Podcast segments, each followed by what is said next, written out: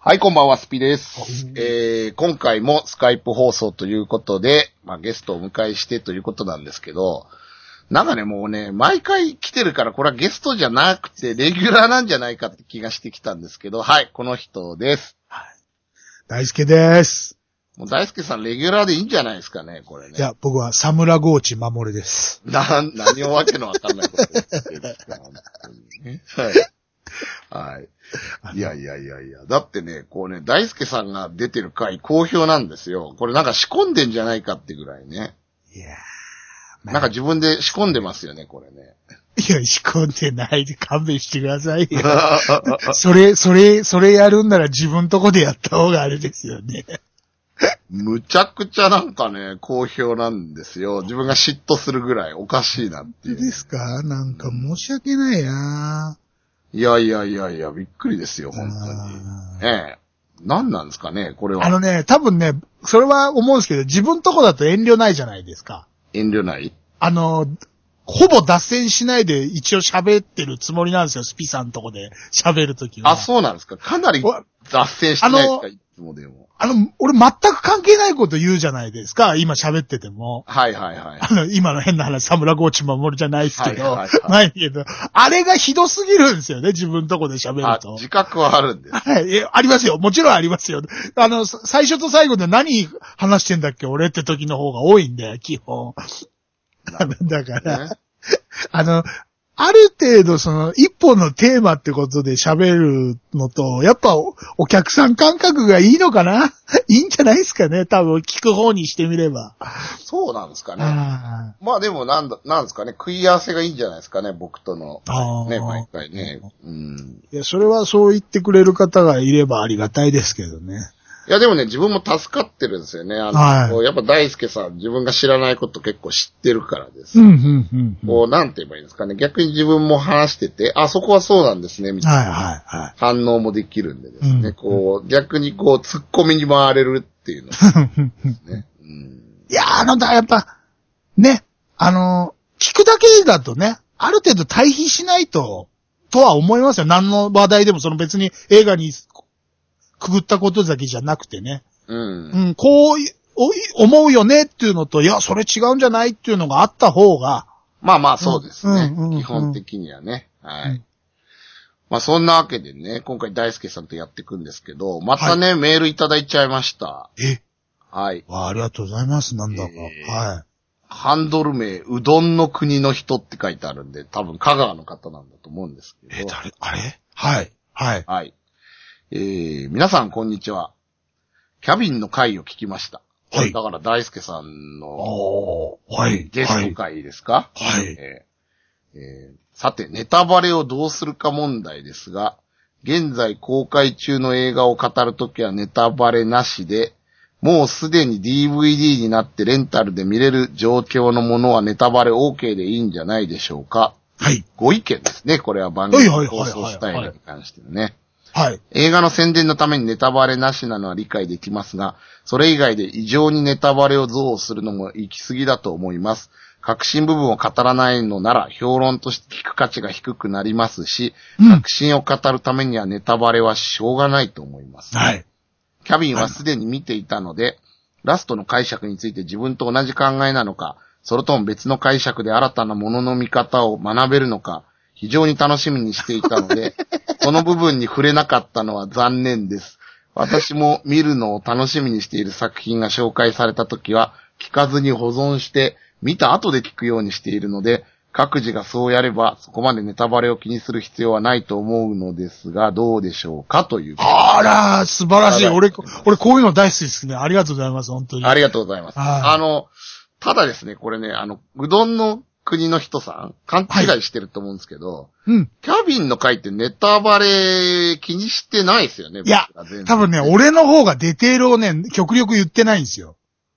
あ、そうですかね。はいはい。だ変な話、手がガーン、ボーンっていうのとか、うんそういう、あの、俺基本的に多分、あの変なとこでディテールを抑えて喋る傾向があるんですよね。あの、その映画の紹紹介運動。だから、あのね、俺、自分の中で評論だと思ってないんですよ、これ。うん評論って言っても、そんなご体操な、あの、その、いわゆるその評論家の方とか、ね、番組持ってやっ、あの番組ってその、プラ、あ、プラ、プロでやってる方みたいな喋り方してるつもりじゃなくて、本当単純に感想なんで、俺の場合は。あの、ここのシーン見てこう思った、思ったってだけの話なんで、ここがどうこうとかって、その、単なるヘリクツだと評論って扱いだと思うんですけど、そんなご体操なことしてないんで、あの、まあ、その辺は、その辺は、あの、下世話なおっさんは下世話な話してるっていうことで笑ってみてもら、あの、聞いてほしいんですけど、いや、でもすごい、あの、本当ごもっともだと思います、僕は、こういう意見は。キャビンのラストってね、多分ね、いや、あの時どうだったかな、さ40分前後のところで多分僕らね、話してると思うんですよ。はいはいはいはい。だだけど、ね、スピさんはあれが、あれでいいのかって言ってましたよね。あのね、ラストの解釈ってなんかいろんな人が言ってるじゃないですか。もうネットでいっぱい意見出てる。うん、あの、なんて言えばいいんだろうな。例えばこうあの、ホラー映画のファンに向けて撮った作品なんで、うん、あの最後の拳がホラー映画ファンの怒りのはいはいはいはい。表現であって、お前らこんな無茶苦茶な映画やめろみたいなね。こんなもんバカ見てんじゃねえよバーカつって終わるんですよね。お約束をだから、こう、崩してまで世界がね、こうなんかあの、お約束を崩した世界に、そのホラー映画のファンの人たちが、カツを入れるみたいなのがあの手なんだみたいなね、解釈、いろいろあるんですよ。はいはい、確かにネットでそういうのいろいろ出てるんですけど、だから、自分はだからそういうその結論うん。うんぬんっていう部分よりもっとなんか細かい、なんだろうな、こう、ああいうネタって一回しか使えないやつ。はいはい。仕掛け的なね。だから、その、なんかこう、パロディで終わらせないで、なんか逆にこう、あそこまでやったんだとか、あのモンスターどっから捕まえてきてるのかとか、そういう細かいところまでやった方がもっとパロディ的には面白かったんじゃないのっていうとこは、言ったつもりなんですけどね。だから結論にあんまりこう、興味、ラストの解釈みたいなところにあんまり興味がなかったっていうのもあるんですけどね、ねあの、うん、あれかな、俺が、ほら、俺なんかの話、今回の話聞いても、確かあの時あの、ネタバレって言って喋ってますけど、ほとんど多分聞いててもわかんないと思うんでみたいなこと余計に後で入れたから気になったのかもしれないですね。そうですかね。うんうん。いや、なんか、だから、なんて言えばいいんだろう。あの子も、ああいう感じにした段階で最後、ちゃぶ台ひっくり返してリセットするみたいな展開にするしかないだろうなって自分は思っちゃったんですよ、見てて。で、で、その予想をやっぱ覆してくれるような結論出してくれたら面白いのになと思って見てたんだけど、最後やっぱそんなような感じだったじゃないですか、よ。結論。まあ、だから、ドリフのコントの、てってってってってれ、てってってれ、てってってれですからね。はい、終了、みたいな感じだった。まあ、まさにそれなんで、だから。そこにあんまり解釈っていうのをあんまり考えなかった、自分は。だから、あの、そこだから期待されてたんだったら、ちょっと申し訳なかったなと思って。あの、映画のスタイルからもっと、もっとそのパロディするとかあるでしょうみたいな。ああ、そっか、そういうことだったのかな。いや、まあ、あの、ああいう落とし方ってその、70年代後半とか80年代全般のホラー映画のお得意なんですけどね。あの、デモンズとかバタリアンとか、ああいう感じなんで、ガーンと終わっちゃうんで。はいはいはい。うん。だから、あの、いや、表現の仕方としては全然違いますけど、あの、まあ、核ミサイルボーンとおしまいとかね。そういうのがあったんで、そういうのと一緒だと思うんですよ。だから、お決まりのテンプレートだ、なんで、だその辺は、だから、クトゥルとか、細かいこともし言った方がいいんであれば、うん、僕はそこまでお勉強してないんで、とかって思うんですけど。なるほどね。はい、はい、えー、まあまあ、クトゥルとかもね、だから言おうと思えば言えるんですけど、クトゥルって結局作品の概念としては、結局人間がクトゥルという、まあ、超越した、なんていうの、うん、神にも匹敵するような、こう、ホラー要素の存在を知ってしまって、ね、気が狂うみたいな感じで、話としては、こう、なんバッドエンドしかないわけじゃないですか、うん、基本的にね。なんかこう、対抗策が見つかって勝てるとかっていう要素は一切ないわけだから、なんだ、そこって結論の解釈とかないですよね。ただただその、こう、恐怖に打ち震えるっていうホラーのその何、怖がらすって部分のみが延々続くみたいなわけだから。いや、多分ね、だからあの、えっ、と、うどんさんはあの、うどんさん、うどんさんって。うどんの国の人。はいはいはいあの、は、あの、結論を、その妙に、あの、その、隠さなくてもいいんじゃないんですかってことだと思うんですよ。ああ、だ、そうそう。はいだからそれだとしたら、もう全く我々は隠してないですよ。はいはいはい。つ、と、つもりだったんですけどね。つもりだったんですけど、そう、そうは、あれだったんですかね、やっぱね。あまあだから今後も隠さないでいきますんで。はいはいはい安心していただはい。はい、はい。なんですよ、ね。はい。はい。まあ、え、どうもありがとう。でも、でもありがとうございます。あそうですねありがと俺うございはあの、どっちかっていうと変に、ね、あの、あの、あ、褒められるより、こうやってお叱りの、お叱りに近い方が好きなんで。はいはいはい。はい。まあね、そんなわけでじゃないんですけど、はい今回ね、何の話していくかっていうと、はい。はい。まああの前回そのキャビンのうん。話をするときにオープニングでホラー映画の話だ、ゾンビの話だみたいなのしたの覚えてます？はい、はい、はい、はい。なので、まあ、その時ちょろっと、うん。まあ出た作品なんですけど、ワールドウォー Z? はい。うん。これちょっと自分も見てみたんですよ。はい。見てみたんで、その話をね、しようかなって。はい。これは、なん、なんて言えばいいですかね。こうなんかあの、まあ、本編入る前に一言です、表現するなら、うん。その時の回で確か自分はゾンビってこう災害ものですよね、うんうんうんみたいな話したじゃなはいい。ですか。ゾはいンビっていう、まあ自然災害のうん。サバイバルものとかパニックものですよね、みたいなね。はい。なんかもろそうでしたね、自分。もろそれにしてます。もろそういう解釈でゾンビものを作ったってさ、あの、パンデミック、感染、はい、そういう、あの、アウトブレイクものですよね。そうでしたね。はい。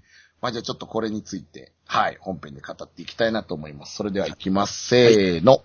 福岡。福岡、あと、あと、ラジ袋。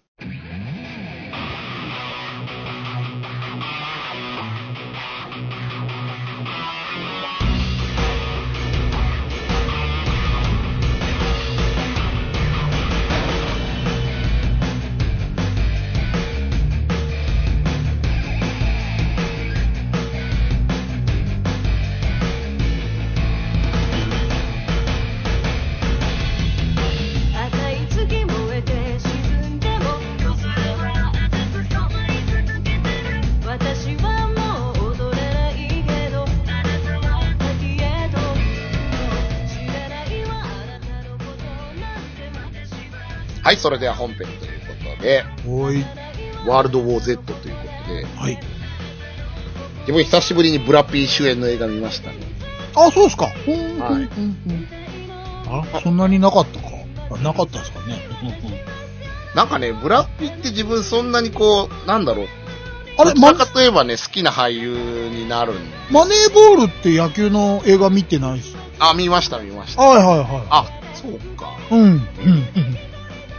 いや、なんかね、だから、いや、スピさん、マネーボールは、あの、ある意味好きそうかなと思う。いや、大好きですよ。はいはいはやっぱりあのね、こう野球大好きですから。い。うんうん。うん。で、いや、なんかね、ブラッピーの映画ってこんな感じだよな、みたいな。ブラッピーが主人公やるとこんな感じになるよな、っていうのはすごい思っ今回はだから、あの、アイドル系の、いわゆるイケメン俳優のブラピだったんじゃないですかね。その、い、あの、多分2種類あると思うんですよね。ブラピ、あ、2種類、3種類ぐらいかな。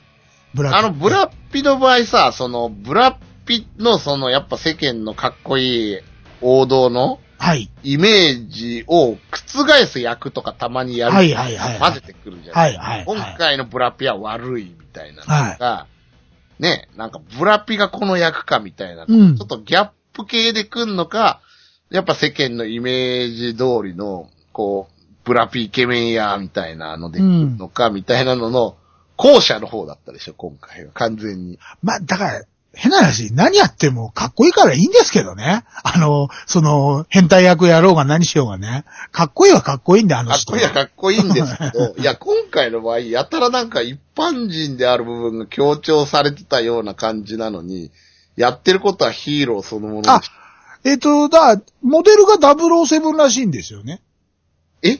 えそうなんです。007 007な、007なんですよ。だから、ジェームズ・ボンドらしいんですよ。要は、えっと世界を飛び回って活躍するっていう設定がそもそもあるらしいんです。あの、ワールド Z にはそんな設定全くないんですけど、原作の方には。はいはいただ、その映画のキャラクターとして肉付けするときに、えっと、ゼえっと、えっと、ジェームズ・ボンドとか、最近で言うとジェイソン・ボンとか、ああいうタイプの、えっと、主人公っていう設定らしいんですよね。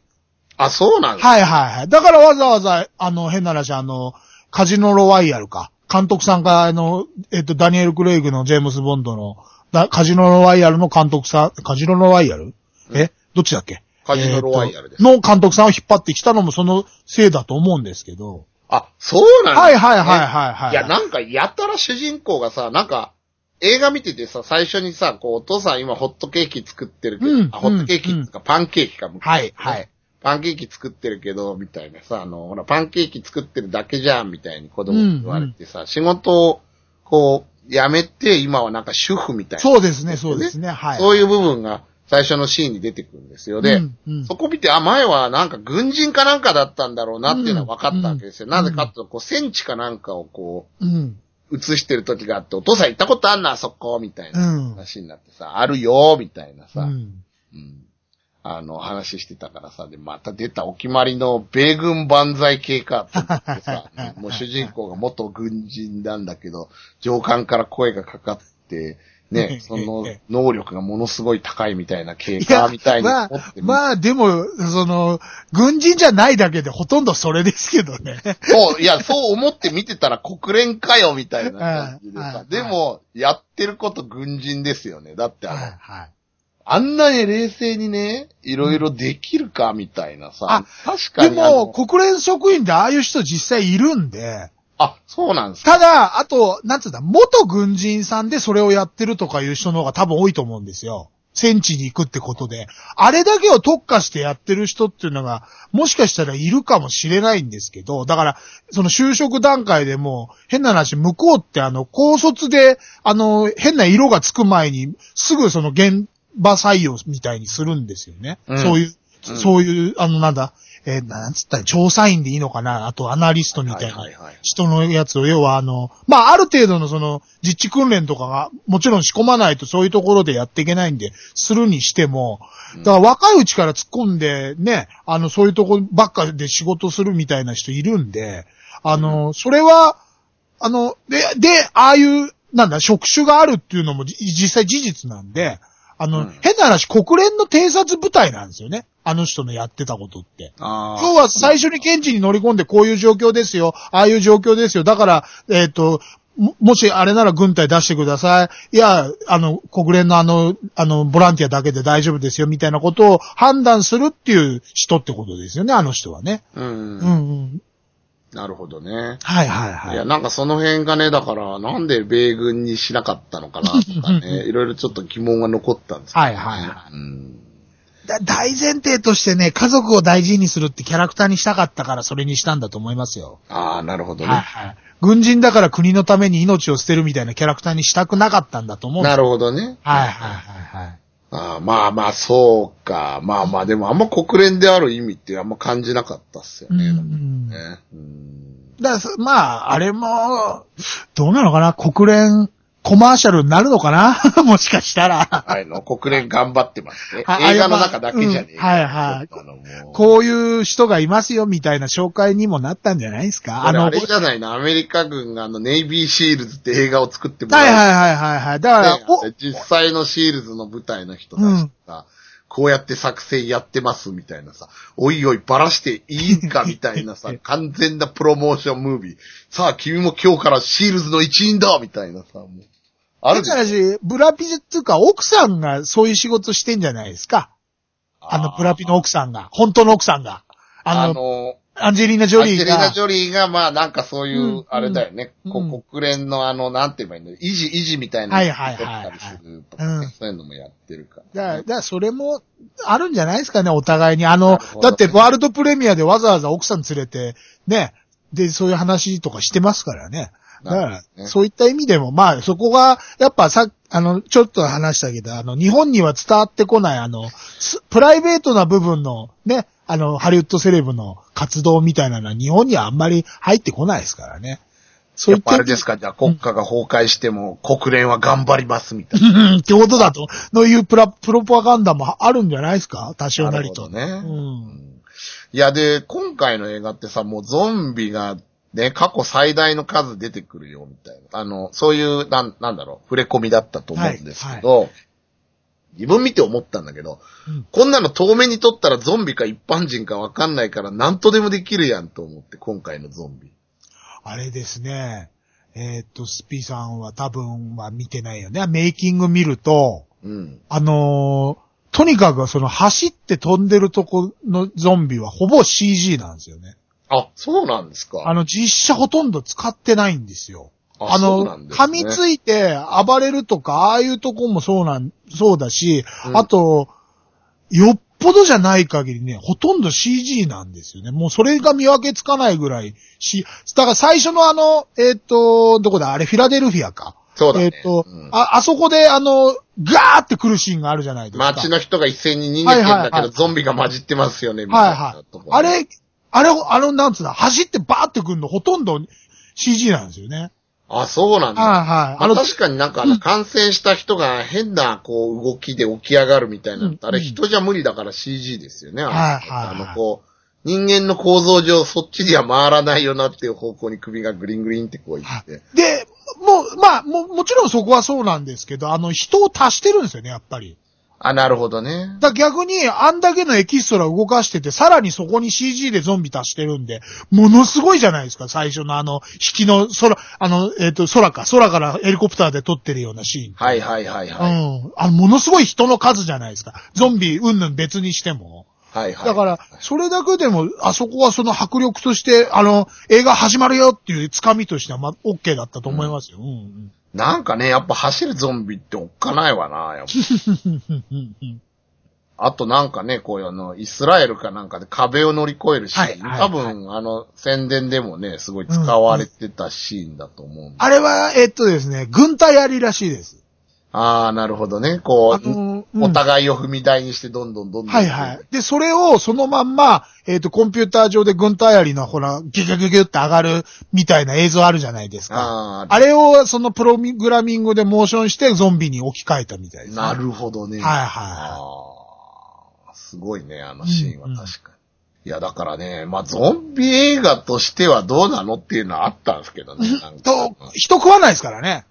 そうなんですよ。うん感染させたら次だみたいなね、はいはい仲間を増やす、うん。うん、感じなんですよね。だからどんどんどんどん、ね。あの、だから、あの、あの時、えっと、ククリーンさんに伝わるようにっつって言った、だからその、ロメロゾンビってあるじゃないですか。はいはいはいあの、ジョ、ジョージ・エロメロって監督が撮ったあのゾンビは、とはまたちょっと違うんですよね。はいはいはい。うん、だから、まあ、走るってとこでもそうなんですけど、その、人肉を食べるっていう描写が、っていうか、描写がないっていうよりも、そういうゾンビにしてないんうで、ん。うん。で、ましてその、ゾンビっていうのも、じゃあどう名前つけんだよっつって、ゾンビしかないよねっていうみたいなセリフ回しにしてるじゃないですか。まあ、これ Z、Z って、ね。はいはいはいうんまあ、要はキャリアっていうんですかね。うんはいはいね、感染者。感染者ってことですからね。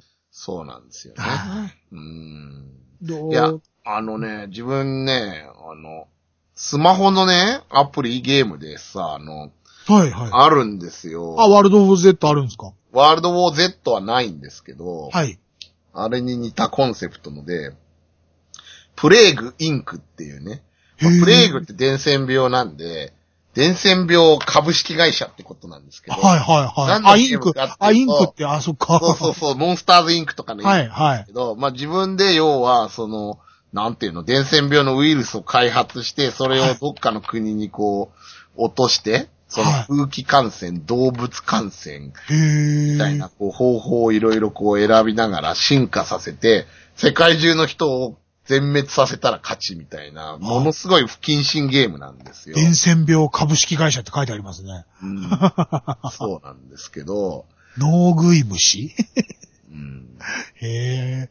そうなんですよ。で、それを思い出しちゃったんですよ。なんかね、もうものすごいそれの描写に似てた。その、なんていうんだ、最初一人か二人なのが、この売買ゲームに恐ろしい勢いでふはいはいはいはい。あ、まあ、だからそれは別にその、ゲームが多分先じゃなくて、あの、昔からその、ウイルス感染者、ゾンビじゃなくても、ウイルス感染者って、あの、あるじゃないですか。ありますそのお話のフィクションとして。だから、それを元にしてんだと思いますよ。あと、だから戦略的に詰めていくみたいな、その、シミュレーションとしてやっていくみたいなやつですかそうそうそうだから、あの、映画だとアウトブレイクとか、えっ、と、クレイジーズ、もっと前だとクレイジーズって、ロメロのクレイジーズってその、感染ものがあるんですけど、うん。だからあるんで、そんな、で、小説なんかあと腐るほどあるんで、小松左京だとか、復活の日なんかもそうなんで、うん。映画だと。いやいや、でもね、本当ね、そのゲームがこう遊んでるとね、メキシコシティが壊滅しましたとかはいはいはいはいね、はいこうどこどこが空港を閉鎖しましたとか、はいはいこうどんどんどんどん出てくるわけですよね。はいはいはい。空港を閉鎖しても無駄なんだなって、渡り鳥から感染するんで、はい今の、この俺様のウイルスはみたいにこうね、遊んでる時にものすごい悪い顔になっちゃうゲームなんですけど、うん。多分、渡り鳥からとかっていうのはね、えっ、と、ワールドウォー Z であるんですよ、小説の方で。あ、あるんです。はい、はい。だから、一概に何とも言えないですけど、まあね、あの、ワールドウォー Z で扱ってるの、あの、扱ってるそのゾンビの感染経路っていうのは基本その、本当の感染経路要はその、手から手に触って感染するとか、以外の、さっき言った渡り鳥も普通に本当にあるじ、実際のそのウイルスの感染経路なんで、うんあの、じ、実際ってそのフィクションじゃなくて、うんあの、本当にある感染経路なんで。だからその辺は、別に、あ、あいいんじゃないですか？面白くて。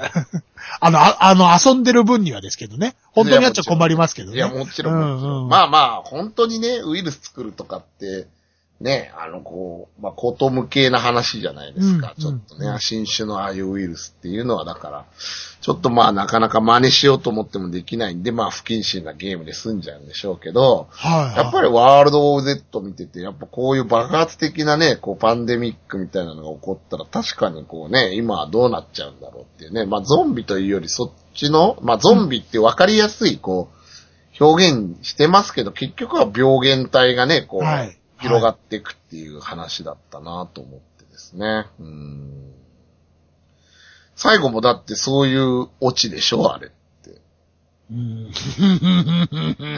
なんか、対抗手段を見つけたけど、戦いはこれからだ、みたいな、ナレーションで終わらせましたね。うん、そうそうそう。だから今とりあえず全滅は免れたわけじゃないはいはい。人類は滅亡しなくて済んだけど、終わったわけじゃないよ。みんな家族を守るために戦い、えーみたいな、感動的なナレーションぶち込みましたね。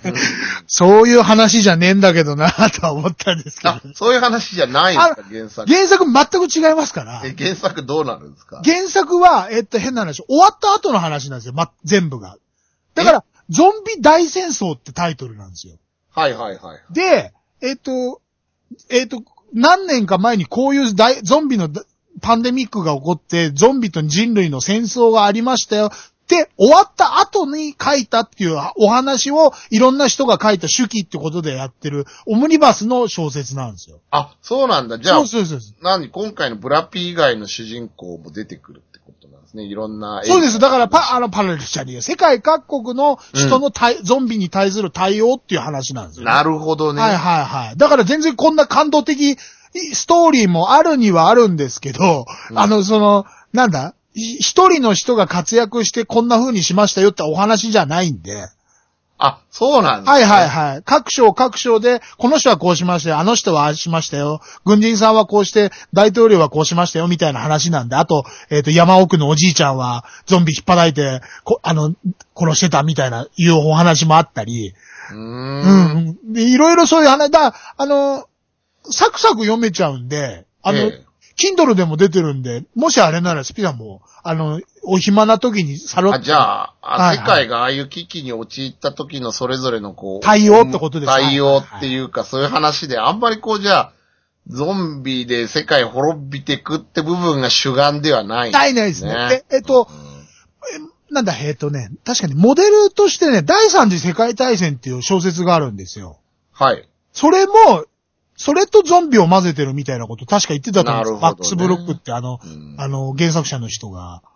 うんえ、じゃあ何今回のオチっていうのはオリジナルなの？映画のあの。そうですね。かなりあの、元の脚本からも、変な話、最初にできた脚本からもダメだって言われて、残酷すぎてダメだってなった時に、かなり変えたんだと思うんですけど、あ、そう。全くカットしちゃってる部分があるんで、あらの、でもさ、韓国でさ、あの、はい足引きずってた人は襲われなかったみたはいいな話があったじゃない。はい。だあれもなんか、あれもなさ、別になんか、不死、なんか死に至る病じゃないですよね。怪我いやね。そこ説明しないじゃないですか。しないね。怪我じゃなくて、先天的に、なんつうんだ、その足が悪いって設定にしては、軍人じゃんと思ったんですけど、うんあの、その、身体的に不健康な人、そんな軍人になれるんだとかって思いますよね。だってね。思う思う。ねで、だからその、その辺がおかしいなっていうのと、その足引きずってるのが、変な話、その、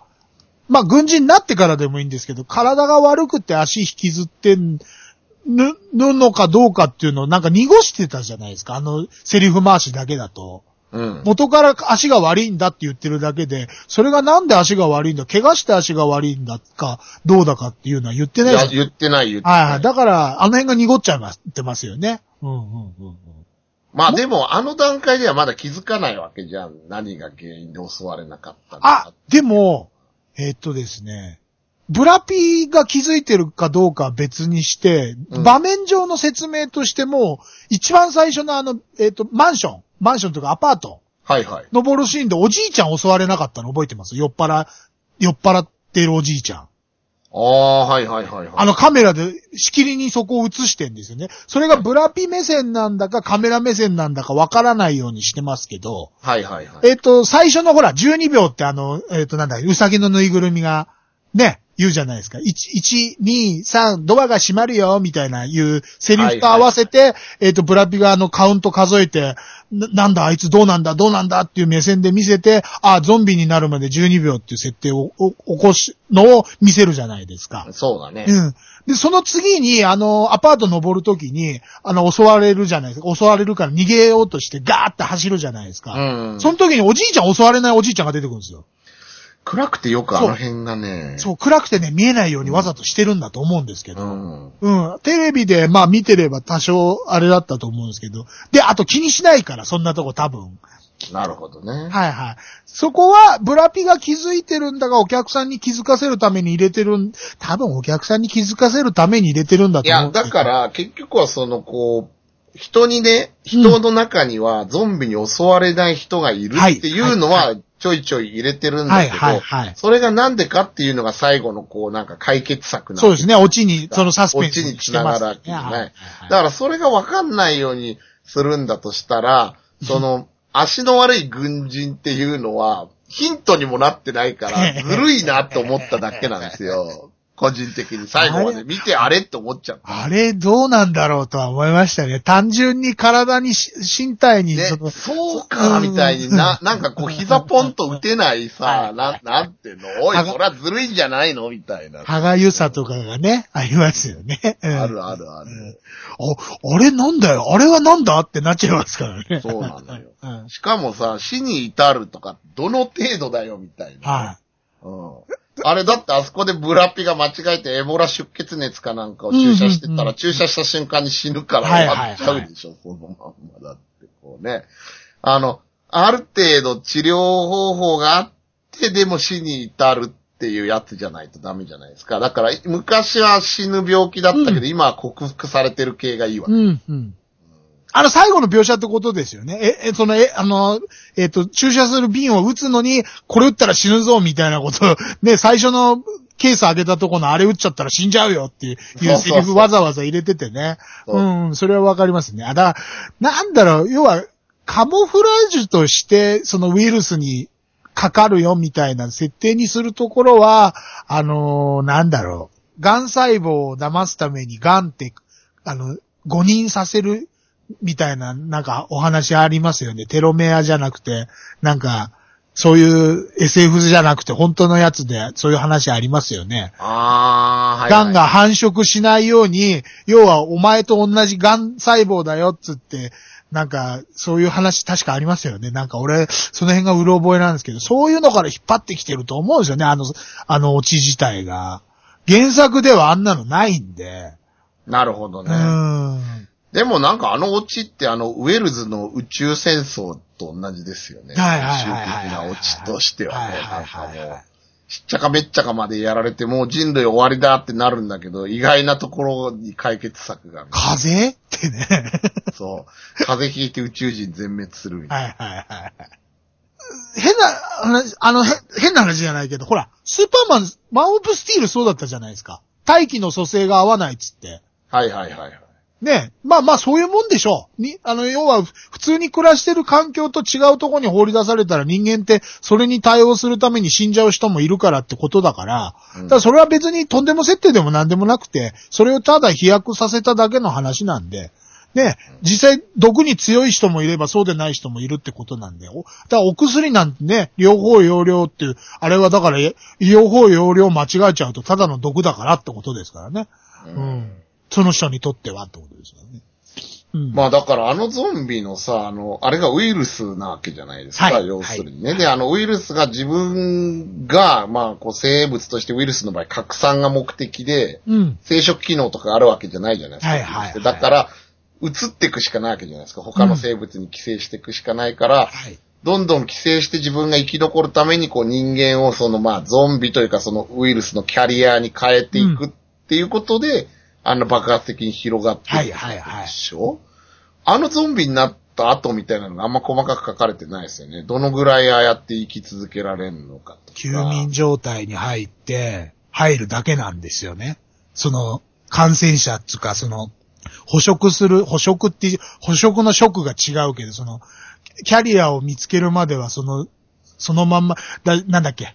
えっ、と、あれもだからその、自然界でその、アメーバとかなんとかっていうのは結局、なんだ、その、あ、対する相手がいないと、その以外は、それ以外の活動はしないみたいなアメーバとかいますよね。そっから来てるんだと思うんですよ。その、食う食われるの、もの話なんですけど、その一般的に思われる食う食われるじゃなくて、そのあじゃあ、感染させるものがなければってこと？そうですね、目的がそれなんで、なるほど、ね。ただ、その映画にしたときに、ん？ゾゾンビ、ん、うん。ってなるだけなんで、あの、ゾンビって思って見に行ってる人は、あれ、寝ちゃうんだ、と思って。あの、で、ししまいに今、この寝ちゃうゾンゾンビっていう映画もあるんで、あの、え、寝ちゃうゾンビ？睡眠取るんです夜になると寝るゾンビってあのえ、何それ？お肌に悪いわね、みいや、あたいいや、まあ同じですよ。休眠状態ってことだと思うんですけど。おカジノ悪いってお前もうただれとるやんけ。カジノゾンビって中で寝るんですよ。みんなゾンビ好きだね、だけど。人間と一緒でしょってことだと思うんですけど。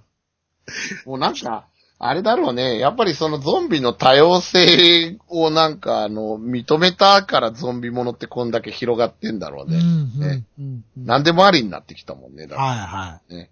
もうなんかあの、ガンダムとかに近いもんがあるじゃない？はいこれもガンダム、ねあれもガンダムみたいな。い。はいはね？ロメロが作ったやつがじゃあ正統派だとしたら、それが富野が作った宇宙世紀シリーズなのかみたいな。い。うん、うん。あるわけじゃないですか。ね。いや、なるほどね。いや、だからワールドウォー Z はね、映像的にはすごかったですよはいはいはい飛行機爆破したりとかさ、はいあれちょっと賭けにしては確率低すぎないかって思う。普通死にますよね、あれね。まあだから、絶対絶命でも生き残るジェームズ・ボンドだからいいんじゃないですか？あれはそう。周り全部死んでんのにあいつの席だけが残ってんのおかしいでしょ、そんなの。あの確率いくつだよっていう。あーその確率、いくつあると思ってんだよ、まあまあまあ、だから一番不死身なのはブラピって設定ですからね。死なない男ですからね。あれがもうなんか、ええみたいな。最後、うんみたいなところでさ、も まあ、一応ほら、それらしい描写で一応説、あの、なのに日本人の映画みたいにその言葉で説明しないで場面で説明してるんで、いいんじゃないですか？ういいのかな？はいはいはいはい。ただあの、こう、その、ちょっと作品の内容うんぬんじゃないんですけど、うん。あの、今回の、えっ、と、ワールド・オブ・ゼットもそうだったし、アイアンマン3あったじゃないですか。アイアンマン3。はいはいはい。ああれもそうだったんですけど、あの、ほら、スピアスーパーボールって向こうあるでしょ？ありますね。あれで、あの、新作映画の、あの、ハーフタイムショーで流すんですよね。新作映画のあの、予告を。あ、そうなんだ。そうだ、そういう、あの、あれがあるんですよ。昔から、前から。スーパーボール視聴者 CM。はいはいはい、からね。うん子供から大人までいるじゃないですか。だからそれに向けてマーベルでも何でも映画会社全部はそこにお金つぎ込んでわざわざ宣伝打つっていう、そのお祭りみたいなのがあるんですよ。スーパーボールの開催の時に。はいはいはい。で、それで、アイアンマン3の監督さんがすんごい愚痴ってたんですけど、うん。宣伝屋の野郎、なんでここのシーンこんなに流すんだよ、つってたシーンが、アイアンマンの場合だと、あの、あれです、あの、ダイビングのシはいはい飛行機。から飛び降りるシーンあるじゃないですか。あれ丸々流したんですよ。はいはいスーパーボールの時に。はいはい。お前、そ、ここそこまで流すのかよ、つって。思いっきりコメンタリーで愚痴ってたんですけど。うんまあ、しょうがないんだよね、とかつって、脚本家の人は慰めてましたけど、笑いながら。っていうシーンで、アイアンマンあのダイ3はブ、しながら人間集めていくし。はいはいはい、うんそうだったんですけど、えーっと、ワールド OZ はあの飛行機のシーン丸々流しちゃったんですよね。マジっすか？もうあれが一番クライマックスでしょ。だから変な話、あの、その、さっき冒頭で言ったクライマックスの大戦闘ってシーンがあったんですよ、ロシアの。え、そうなんですか？そう、それが残虐すぎるっつって丸々カットになったんですよね。あ、そうなんだ。本編映像で使えねえ、こんなのっつって。だそうすると、要はあの、えっ、と、お得意のその年齢指定が上がっちゃうからダメだっつって。うん。うん。で、そこのシーンをカットしてあの研究所の描写になったらしいんですよ、どうも。はいはいはい。あのーもしかしたらその、ゾンビの大戦闘もあってあの研究所の描写だったのかもしんないんですけど、うん。少なくともその、ロシアの大戦闘ってシーンは、えっ、と、スピさんビデオで見たんですよね。あ、ビデオというかレンタルで見た。そうそうそう、もちろん。それに入ってませんでした、最後。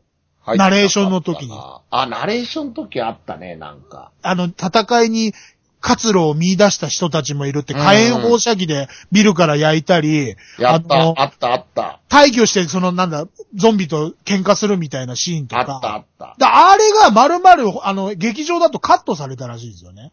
あ、そうなんだ。はいはいはいはいはい。だから、映像としても使ってない、買ったらしいんですよ、どうも。俺、なるほどねその劇場版見てないんで何とも言えないんですけど、うん。あの、だから、極力ね、そういうとこを見せないようにして、あの、なんだ、潰すシーンとかもなるべくね、何秒とかで抑えて見れないようにして家族向けムービーに抑えた結果、あの、その、いわゆるその、ぐしゃー、びしゃーが好きなの人が、ん？ってなったんだと思うんで、そこ、そこをさ、やんないとそういう映画じゃないじゃんってね。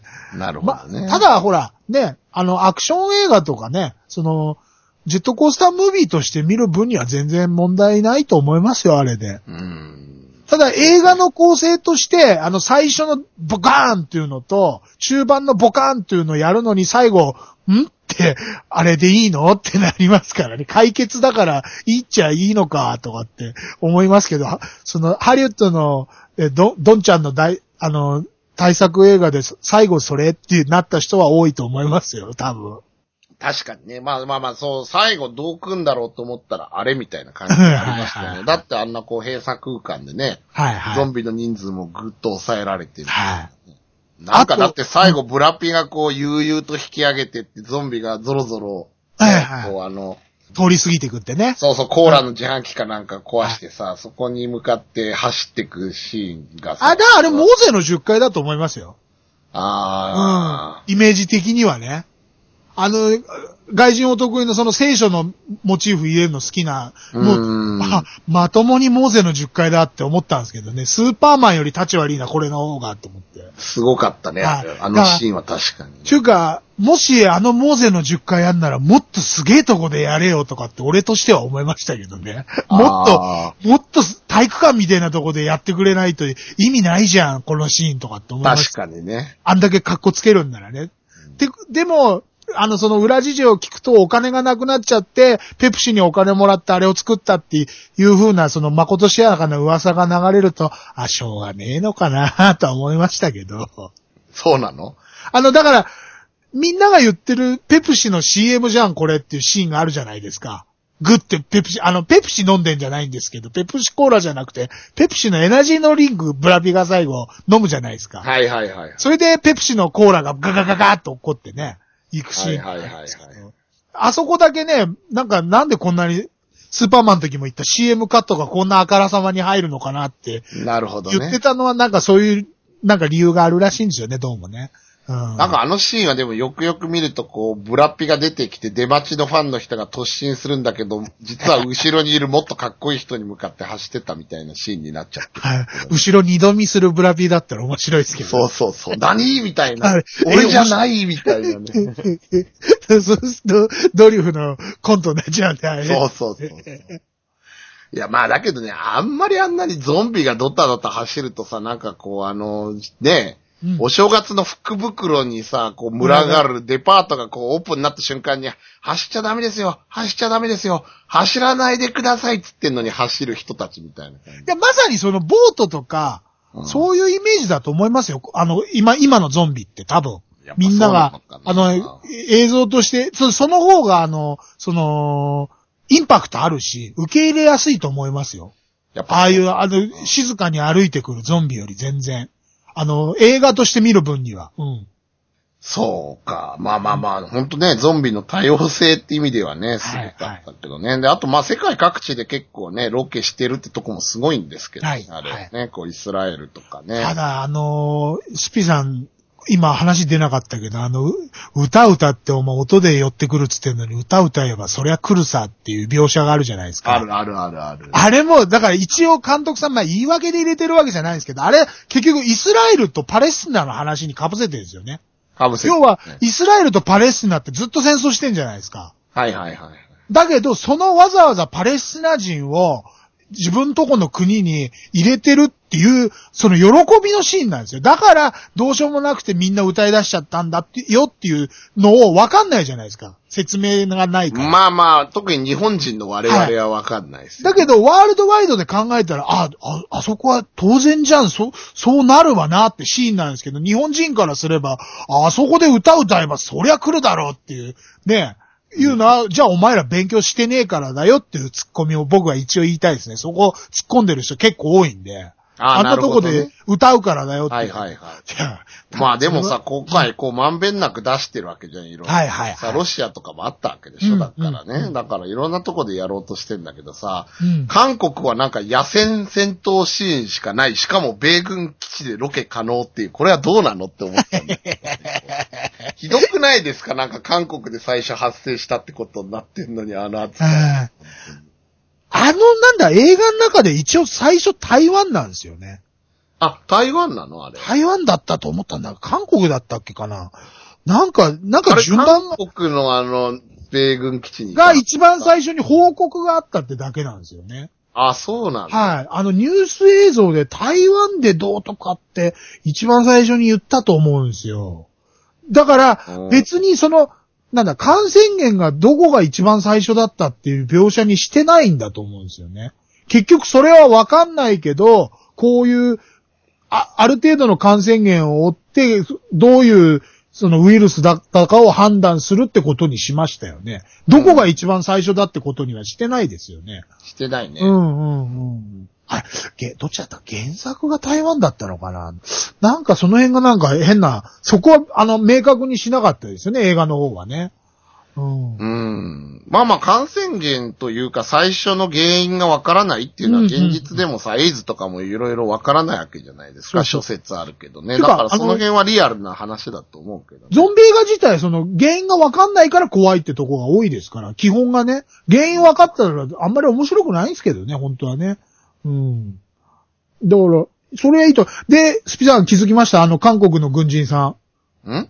韓国の軍人さん、ヒゲ面だの、まあ特殊部隊か、軍人さん、普通の軍人さんだかわかんないけど、うん。い一番偉い人いたじゃないですか。いたいたいた。あの人は、アイアンマン3の、あの、燃えちゃう人ですよ。ええ？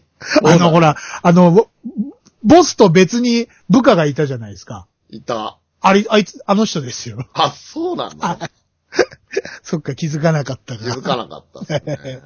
まあそこで、あそこであの、歯抜いたあの、あの人が出てくるって誰も思わないですけどね、CIA で。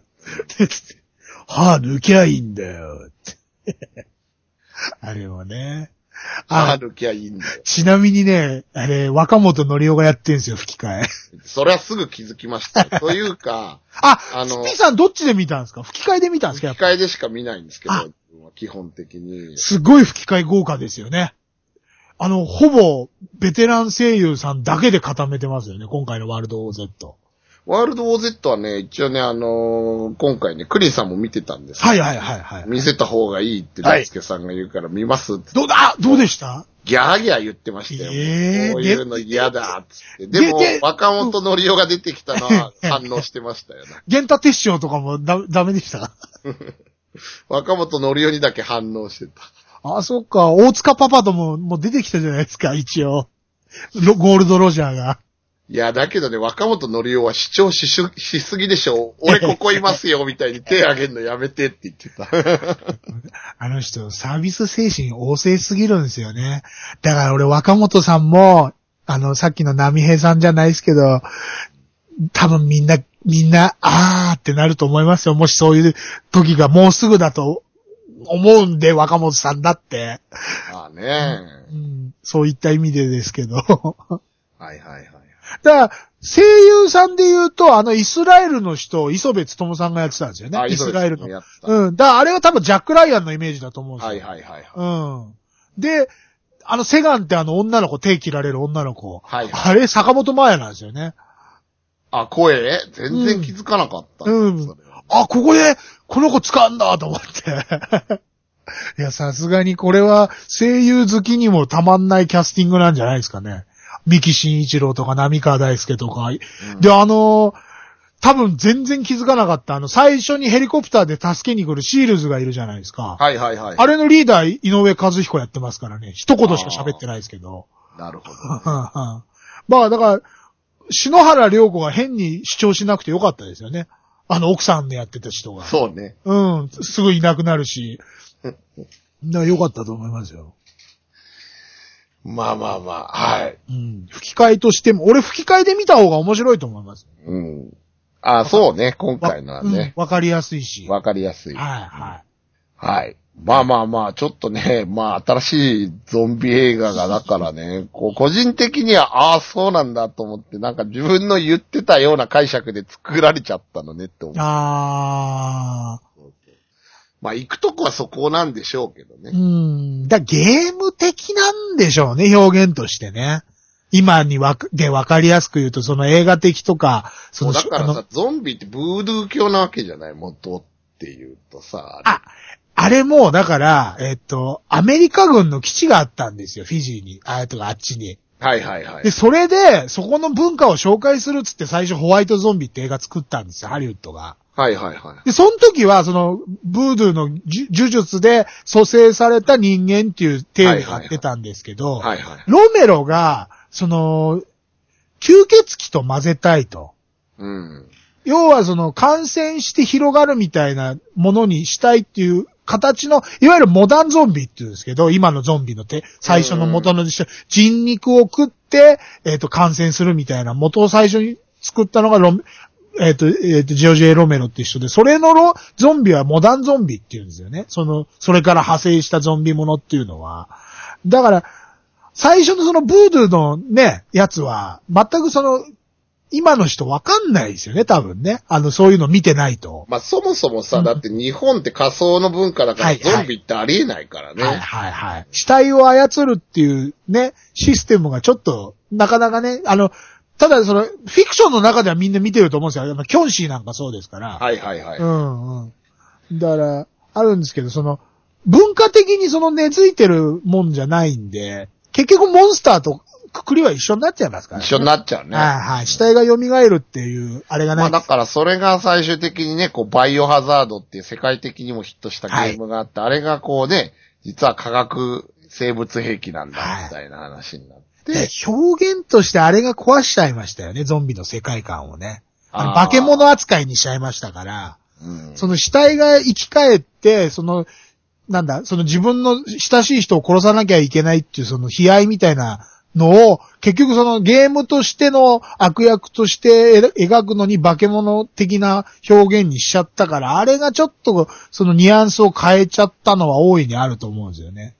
うん。あの俺、その、バイオハザード、その、 one、two のゲームはものすごくそのゾンビ映画として成り立ってると思うんですけど、それ3以降がちょっとニュアンスだんだん変わってきちゃったんで、うん。いや、やっぱね、せ3以降はね、だからそのやっぱ世界的な、こう戦略が視野に入っちゃってダメになったんですよね。はい要はワン、ツーあたりはホラー映画として作ってはいはいはい。ホラーゲームになってましたよね。僕あんまりやんないんでわかんないですけど。だからこうなんうん。か狭い館の中で逃げ回るみたいなゲームだったのに、要は3からドンパチできるっていうはいはいはい。かさ、その、ゾンビを駆逐するゲームみたいみたいになっちゃって、要は相手が人間じゃないからいくら残虐に殺しても OK です的なさ、感じになっちゃっててさ、そこがまたね、こうほら、なんて言うんだろう、銃もいっぱい使えて、しまいにはね、こうなんかあの強力なロケットランチャーとかで一掃しますみたいな話にな。だから、あれで自分の首絞めちゃった感はありますよね、あのバイオハザードって。うんだって、要はそのワン、ツーのあれがやりたくてみんな買ってたのに、スリーからっていう人のもういいっぱいいるんじゃないですか？売れてはいるけど。まあだけどアメリカは結局ドンパチやるゲームの方が好きなわけでしょ、やっぱり。あ、だから、だから、他でやればよかったのにとは思うんですよね。あーまあまあねバイオハザードのシリーズで、あれをやんなくてもよかったよねっては思うんですけどね。ただ、でも、あのバイオハザードのゲームの展開がないと、あの、ミラル・ジョボビッチのバイオハザードっていうシリーズは多分なかったと思うんですけど。いや、ないでしょ。だってそれ、もろに一応ゲーム原作ですからね、あれ。あの、つうか、一応ほら、ね、あの、派手っぽい演出じゃないですか、映画は。前派手ですね。だから、ああいう風には、あの、監督さん本人は、ワン、ツーが大好きだから作ったみたいなこと言ってますけど、うんぜあいつ絶対そんなことないですから。あの、あの、あの監督、あの、だ、だ、ダメな方の映画を作る、あの、ポール・アンダーソンさんは、そその、絶対そんなことないですから。まあね、バイオハザードね、あれもどこまでやるのか知らないけどね。うん。えーと、次あ、もうやるのか。6? え？違う。え ?6 が終わったんですよね。あ、終わったの？あれ？え？え ?5 だったんだっけ？リトリビューション？なんだっけ？もうわかんないんだよなもう見。てないからわからないです。えっ、と、今度ね、えっ、と、さ最後なんかホワイトハウスで立てこもるみたいなシーンで終わるんですよ。前、前作とか一番新しいやつが。へで、ー。世界が完全に、えっ、と、あの、モンスターに蔓延しちゃったみたいなシーンで、私は、えっ、と、アリスみたいなセリフで終わるんですよ、最後。うんだから今度は大戦闘だみたいなところで終わるんで、多分次も、次も作ってるし、さ制作、あ、ま、まだ始まってないだけで作ると思うんですけど。なるほどね。うんあれ追いかけてる人いるんですかね、熱心に。いや、お好きな人はみんな好きっすよね。映画じ、映画が好きっていう人もいますよね。実際その、やればお客さん入るし、あの、ソフトの回転率もあれ一、出るたんびにいいですよね。映画館には。安定のバイオなんで。はいはいはいはすごいね。まあ、あれが出世作になっちゃったミラ・ジョービッチ的にはどうなのかってとこあるんだけどね。なんか、ジャンヌ・ダルクとかあの辺もう忘れてんじゃねえかな、みんなと思って。い。いや、だ、フィフィスエレメントのイメージが強いんだと思いああ、ます。フィフスエレメントは強いね。あの、オレンジの髪の毛。はい、リールーってね、うん、宇宙人の役やってましたけど、うんあれのイメージが強いから多分バイオだったと思うんですよね、あの旦那は、今の旦那さん、現監督さんは、あの、はいはいはい。うん。まあ、うん。まあまあ、ちょっとバイオな話じゃな。はいいはいはいはいはい。はい。はいはい。でワールド Z は本当うん。えっ、と、別に、えっ、と、ちっちゃいお子ちゃんが見てもちょっと怖い映画だと思うんで。かなり怖いだろう。ええそうですか？そうですか？俺は普通に見てたんだけどな、いやいや、やめてくださいよ、大輔さん。毎回無責任に家族で見るの勧めるのいやね。だから、日曜洋画劇場でやっててチラッと見るぐらいだったら別にいいんじゃないですか？やれないでしょ、多分。カットしちゃうのかなテレビでやるときは。いいでしょ、ああいうの。もう最近のね、あの、テレビでそういうシーン流すとき、あの、カットするならまざ、まだしも、モザイクかけるなんて、辟易ですよね。じゃあやんなよとかって思いますよね。うん、まあ無理でしょうね、あれね、映画は。ゾンビとか無理じゃないかな、多分ね。もう PTA が黙ってないし、あんたそう、いやー、そうかなあれ、そっか。あ、やってないか。もうテレビでだいぶやってないやか。ってない、やってない。ああ、まあでもバイオハザードやるじゃないですか、テレビで。あやるね。だから、バイオハザードはどっちかっつうと、だか、それだかゾンビ扱いしてないんですよね。そうだし、なんていうかもうほとんど FPS を映像化してるようなもんだからうんだな。から、バイオがいいんならワールドウォー Z も全然問題ないと思うんですけどね。まあ大丈夫かな、あれ。はいはいはい。だまあ、まあ、ライトですよ。本当に。ライト向けのゾンビ、ゾンビ映画としてくくるんならゾンビ映画だと思いますよ。ライト向けの本当に。まあそうね。当たり障りない。ゾンビ映画として本来見たいものが見れるかどうかって言えば別ですけど、うんやっぱゾンビ映画の進化版ですよね。こういう解釈ではいはいはいゾンビを描くのもあるから。うん、うん。はい。まあまあそんな感じで、じゃあ、はいえーえーブラッド・ピット主演のね、はい、ワールド・ウォー・ Z ということでね、大好きなこと語ってまいりました。はい。それでは、皆さん、さようなら。ありがとうございました。